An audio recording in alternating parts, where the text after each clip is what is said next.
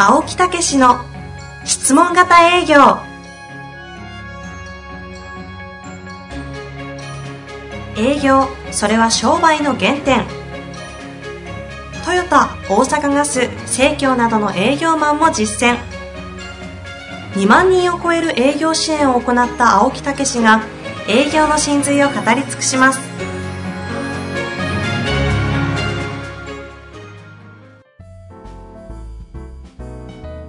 こんにちは、遠藤和樹です。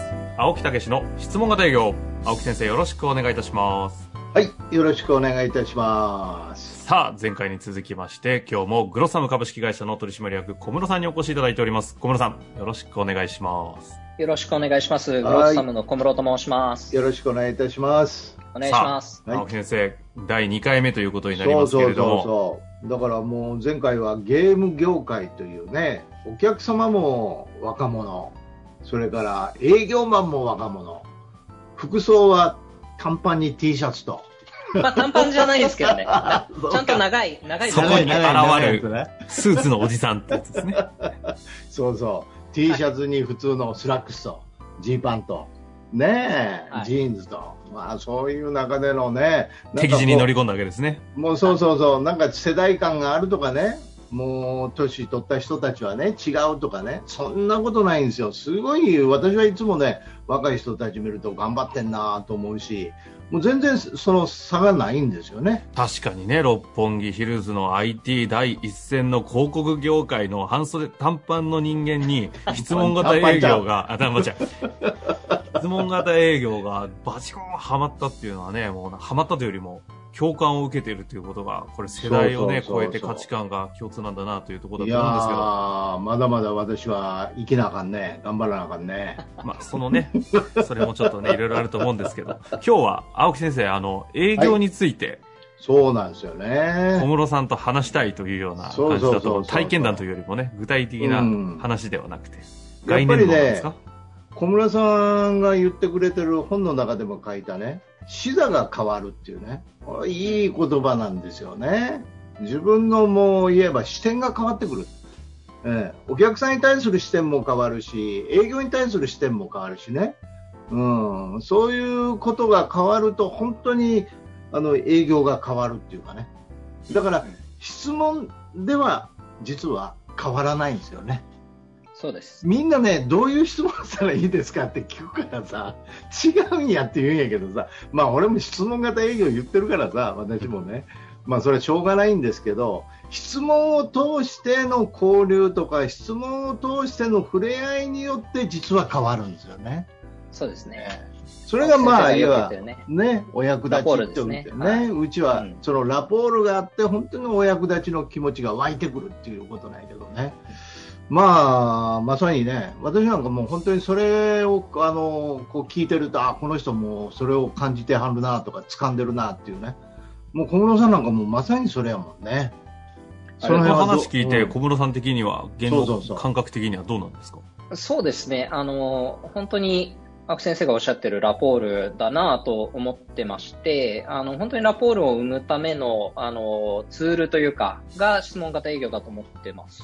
うんで、やっぱりなんか、視座を上げるなというふうに感じてる理由としては、あの、やっぱりなんかビジネビジネスマンって、こう、縦の成長と横の成長があるっていうふうに僕自身なんか教わってるんですけど、あの、なんか横の成長っていうのは、例えば営業におけるトークスキルの向上とか、うん。あとは、まあ営業以外の幅広い職種をマスターしていくとか、うん。あの、そういうことだと思うんですけど、うん。これに関しては、なんか猛烈に勉強すればできるというか、まあ、経験を積んでく,、くださいっていう話だと思うんですよね。うんで、難しいのが、やっぱりなんか僕も思うんですけど、縦の成長はすごく難しくて、こう人間としてのなんか深みとか、なんか器を成長させることだと思っていて、これってなんかつまり、なんか視座を上げることだと思ってるんですよね。うんで、なんか営業というポジションにおいての視座の高まりっていうのは、あの、僕は経営者に通ずるなって思ってます。うんで、あの、まあ、どういうなんかステップなのかで言うと、やっぱりなんか最初は足元の数字とか予算達成とか、まあ、目標ですよね。うんまあ、これをなんか追うっていう視点が、あの、一番最初の始まりだと思うんですが、うんまあ、そこからなんか数字だけじゃなくて、やっぱり目の前のお客さんをこう幸せにするっていう喜びを、うんあの質問型営業を通して知り、で、最後はそのなんかお客さんの喜びを最大化させるために、なんか仕組み化をして、より多くのこう境遇の人々をなんか幸せにしていく、まあ、プロダクトなのかサービスなのかビジネスなのか、まあ、会社うん会社なのかに、えーしていくっていうことだと思っていて、なんかこの一連の視座の高まりは、質問型営業が土台になってるなと思ってますう。ん今、俺話聞いててね、泣き天秤のそうになってます歌を思い出したよ。青木先生が孫が成長した時のような顔してるんでびっくりしましたけど。ちょっと待って、ちょっと待って。俺は一緒や思ってるから。違う違う。え？いやー、本当だから、近江商近江商人のさ、一回ね、天秤の歌っていう話をしたことあるんですよね。うんうん。あの、鍋豚を売りに行くんですよ。で誰も鍋豚なんか買わへんわけよね。だけど、最終的にお役立ちっていうことが通じて、うんものすごくそれを買ってくれて、紹介までしてくれるっていうね。うん。やっぱり、そのお役に立つっていうね。やっぱり、歴史は、年、年代は変われど、やっぱりその辺は変わんないよね。そうですね。まあなんかう、ん。その、ね、起業する、こう、スタップ、スタートアップの方もいらっしゃると思うんですけど、うん。やっぱりなんかビジネスが好きでこう立ち上げますとか、お金を稼ぎたいですって言って立ち上げる方とか、あもういらっしゃいますが、やっぱなんかこう使命感を持って、こう、こういう人たちを幸せにしたいとか、こういう世界を作りたいみたいなところを、やっぱ生み出すのは、そういう人たちへのなんかリスペクトだったり、まあラポールだったりするなと思うので、うん、そこをなんか育むこと、まあ僕は原体験でしたけど、うんあの、まあ、後からでもなんか育めるものが、まあ、質問型営業なのかなというふうに、うんまあ、解釈してます。この間、あの毎年行く大学があってね、150人ぐらいの人に私話したんですけど、こ今年はね、ズームなんですよ。うん。うん。だから、ズームでね、どれぐらい伝わるかっていうことやけどね、まあ、毎年こうね、もうちょっと早くこの話を聞きか聞きたかったですとか、こうもらう。いやいや、十分早いけど、みたいな話で、大学生やからね。だけどね、今年もね、あの、終わってからね、あのあそこに、何？あの、横に出てくるやつ。なんなん？チャット的なやつですか？タイムライン。チャット、チャット、チャット。チャットにね、ダーッといっぱい出てきたんですよ。うん、感想はって言ったら、いやー、すごい面白かったとかね、これ役立てますとかね。だからもう全然、もう若い人たちは求めてますよ、今。うん。うんうん。むしろもっとこう、お互いに交流とかね。そういうもうガツガツじゃなくてさ、そういうところをこうすごい求めてるっていうね。うん。うん、そんなこと感じるよね。そうですうね。ん。うんなんかまさにこの質問型営業ってかなりこう人間らしい人の人と人との関係性だったり付き合い交流っていうのを大事にしてると思うんですけどうん。あの小室さんの業界ってものすごくこうあアナログからは離れたいわゆる IT のデジタル社会の骨頂みたいな イメージがある中でなんかこれが成り立っているというこのある種の矛盾逆説的なものが面白いなと思うんですけど。うん。そうですよね。まあ、やっぱりテクノロジーは、こう、進化していきますし、まあ、それこそね、GAFA と言われるような、あの、大手が、あの、本当にテクノロジーも、あの、すごいですし、まあ、データを使ったビジネスっていうのは、あの、非常に上手にやられる。で、僕らが、やっぱりなんかこう、どうやって、こう、際立っていくかってなった時に、やっぱなんか現地は現地の強みだなと思っていて、やっぱりなんか人と人とのコミュニケーションだったりとか、あの、その人の背景を知る人が、やっぱりこう、なんでしょう、こう、ビジネスパートナーとしているっていうのはお客さんにとっても心強いと思いますので、まあ、そこなんか突き詰めることは、なんか僕のビジネスにとっても、やっぱり成功につながりやすいとは思ってるんですようね。んなんか今回具体的にそういったなんかアプローチを仕掛けようとしてるみたいな話っていうのは今日はしちゃいけないんです大丈夫ですか？そうそうそうあそうそう。大丈夫です。はい。そうですね。あの、まあ、あの、やはりですね、いろいろな僕らは広告プラットフォームを持ってるんですけど、やっぱり提供する人っていうところが大事だと思うし、人と人のとのやっぱ関係性の中でビジネスっていうのは成り立ちますので、あの、そこをなんか焦点に置いた、あのーまあ、組織をちょっとグロッサムの中で作ったんですね。うんうんうん。はい。なので、あのーまあ、グロッサムで、こう、長年、こう、広告のプラットフォームに携わっていて、実績も信頼もある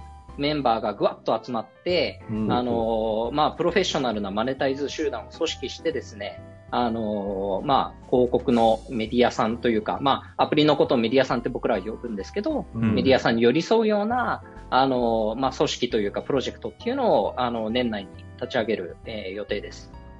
いわゆるあれですか、クリエイティブエージェンシー的なやつですか？そうですね、なんかクリエイティブブティックみたいな、あの、言い方、なんかこう、専門組織みたいな形なんですけど、まあ、あの、僕ら、そのクリエイティブを見るわけではないんですが、その広告でこう、収益を得るという部分に関しては、あの、プロフェッショナルが集まって、まあ、いろんな人のこう、能力で、こう、助けていくっていう、なんかそういった、あの、趣旨のチームを作ってます。巨大企業の決済の話はできないでしょうけど、よくそのグリーの中でその戦い方、OK 出ましたね。いやーもうとにかくそのどうやったらこの市場の中で生き残れるかとか逆にこううん勝ち進めるかみたいなところを突き詰めた上での結論であればあの本当にグリーンの中でもあのえーやらせていただけるっていうふうに認識してますね。いやー普通にペロッと喋られてますけど、実際のね、ビジネスの環境はえげつない、えげつない戦いの中でやってるでしょうからね。私、あの、そういえば昔ですね、に青木さん、あの、うん。1年前、1年、2年前に、うん。全く関係ない、いわゆるどっちかというと、あの、芸能関係のプロあの集まりみたいな、あの、集まりが人がいて、そこで商談されて営業されてたんですよね。うん。で、たまたま、あの、グロッサムの昔のその前の会社名を、あれ、出身一緒じゃないのね？同じ業界じゃないの？みたいな話した時に、僕あの、グロッサムの人知ってるよって言ったら、目の色変えて男の子が、まさかそれって、小室さんって方ですか？とか言うおね。すごいやんか。小室さん、小室さん、はいはい、一昨日飲んだよぐらいのこと言ったら、もう目キラッキラさせながら、恐れ多くて、もう小室さんの名前を発するだけで僕は、あの、なんか、抵抗感がありますぐらい、もう業界じゃ超カリスマなんですよ。すげえな。そうそうそう。すごいんですよ。こうどれぐらいちょっと今もらえてるかはわかんいやいや、ないですけど全然持ってないですけどね。ええあんなに有名人や。その人にちゃんと向き合った広告とか、あの業界でやってる人って本当にいないらしく、マジでリスペクトの対象で、みたいな話をえしてーなんか雰囲気、雰囲気見たらジャニーズみたいな感じやけど。もう40のおじさんなんですけど。写真好きそれいるやん、いろいろ。マッチとかさ。いろいろい えあと、そんな話もあ、なんか私は経験したことがあるんですけど、青木先生どうなんですか？あの、青さらにあの、小室さんとせっかくなので、営業。談義という意味でだ言います例えばさ、小室さんがさ、まあそういう観点で、まあもう一つ突き抜けてると思うけどさ、まあアプローチがうまくいかないっていうね。そうお具体的ですね。そうそうそう。具体的なことはねはい はいはい。面白いと思う。アプローチ。例えばあのちょっとしか時間取れないとかさいろいろあるんですよね業界では。あの、ね。はい。MR さんとか病院関係とかね、うん、そういうところとかもうちょっと、えー時間が取れない人たちとかね。そんなんやったらどういうアプローチする？例えば視座を上げたらどんなアプローチを小村さんに出す？そうですよね。もうアプローチの前からじゃないかなと思っていて、うん。やっぱりなんか、事前準備をめちゃくちゃ時間かけてやるとか、あまあそのお客さんに対して、こう、どれだけ時間を費やせるかは、イコールなんか愛情と比例するような気もしますので、あまあ、青木先生がやっぱりなんかラポール作り込んでいくみたいな話があるじゃないですか。かそこをやっぱりなんかやった上で、なんかそのこうステートでこう営業に臨むみたいな、あの、ことが重要かなという気はしましたけど。なるほどそういうふうそういうふうになるとどうなるやろうね行った時にまあ、まず、その自分の相手に対するこう印象とか接し方が変わってきますよね。うんまあやっぱりリスペクトされるっていう感じよな完全になそうですね。それが伝わるよねそうですね。あこれちょっと面白いですね。こうん小室さんの営業質問、ちょっと次行き、次行きたいですね。あの、一問一答的ーいに。やいやいやいや今のねものすごいねあのよりあのそこの準備っていうのにさあのもっと俺より感覚的に小室さん持ってるわ、ああ。うん、そうですか。そうそうそうそうあるあるあるうんそうねじゃあクロージングがかからない人 いいですね、持ってきた。もう一度お願いします。クロージングかからない人ざっくりやな。なかなかいい返事するんだけどさ、なかなかさ、返事をくれない人とかさ。あいや、そうですよね。まあ、ぼ僕もやっぱり、その、クロージングできなかった方ってたくさんいますけど、うんまあ、そういう方でも今でも仲良く、仲良くこう、お話ししていますし、まあ、うんその方がなんか転職した時に頼ってもらったりとかあるので、まあまあ、できないはできないでそれかなと思いつつ、なんか、まあそこはなんか自分の性格もあって、こう、あんまり深く追わないというか、長い時間軸で、こう、お互いこう関係を築いていくっていうところで、なんかいいのかなと。それで、そういう人に限って、後でまた連絡してきて、その、やるとかね。はい。いうようなこともね。そうですそねれ。で、追っかけたものって、結局あんまり良くなくなっちゃったりね。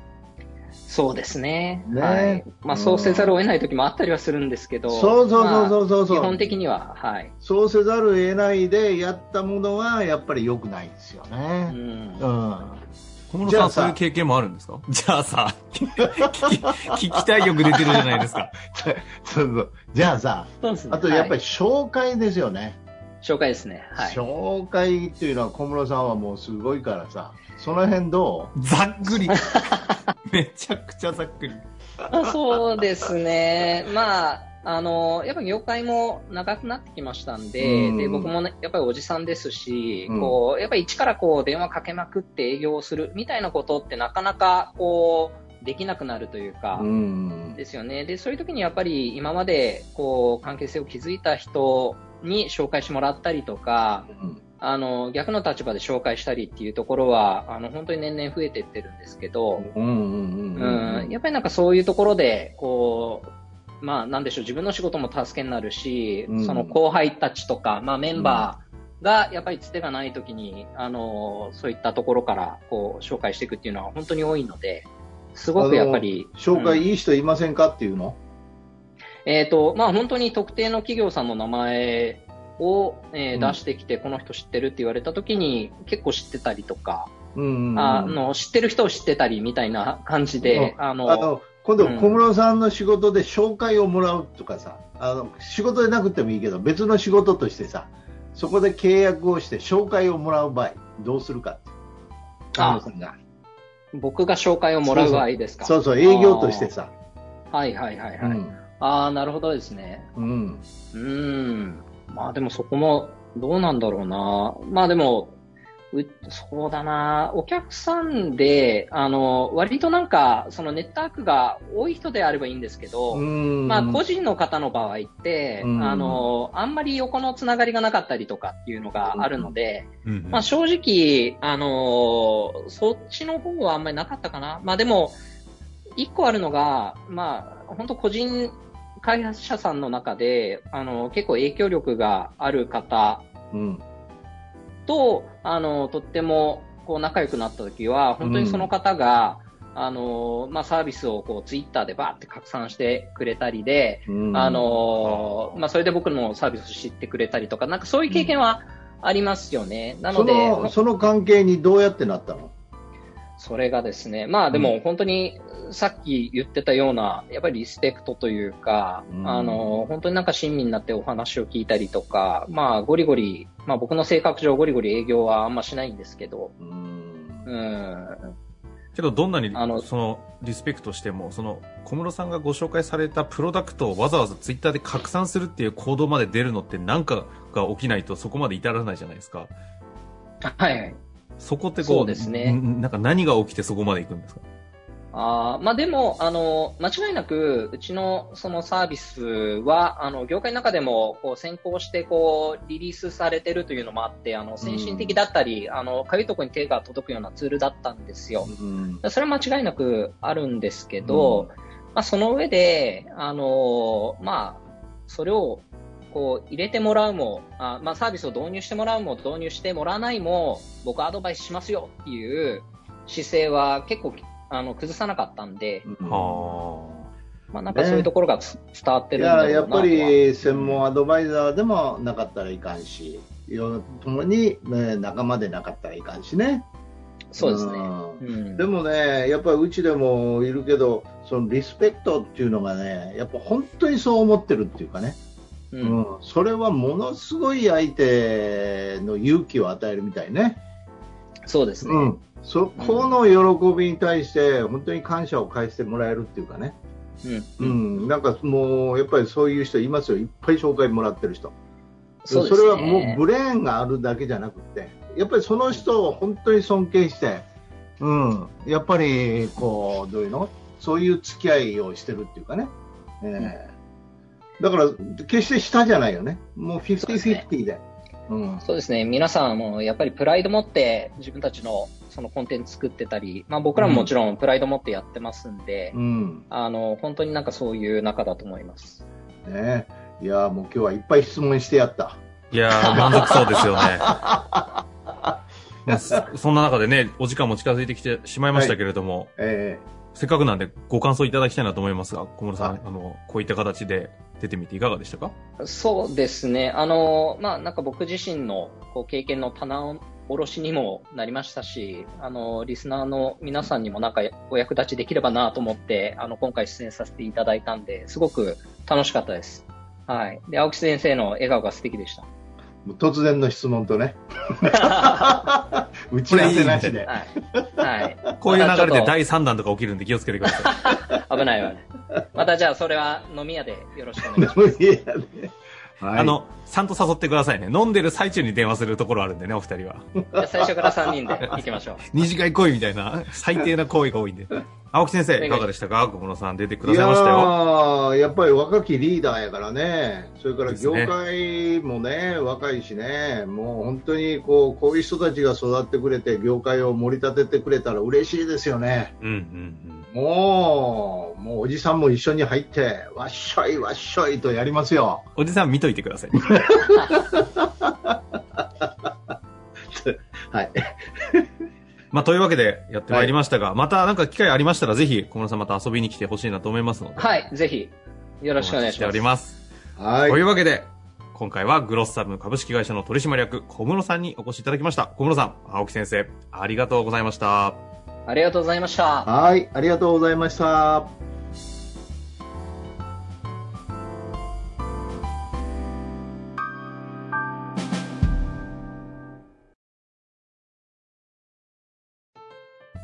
本日の番組はいかがでしたか？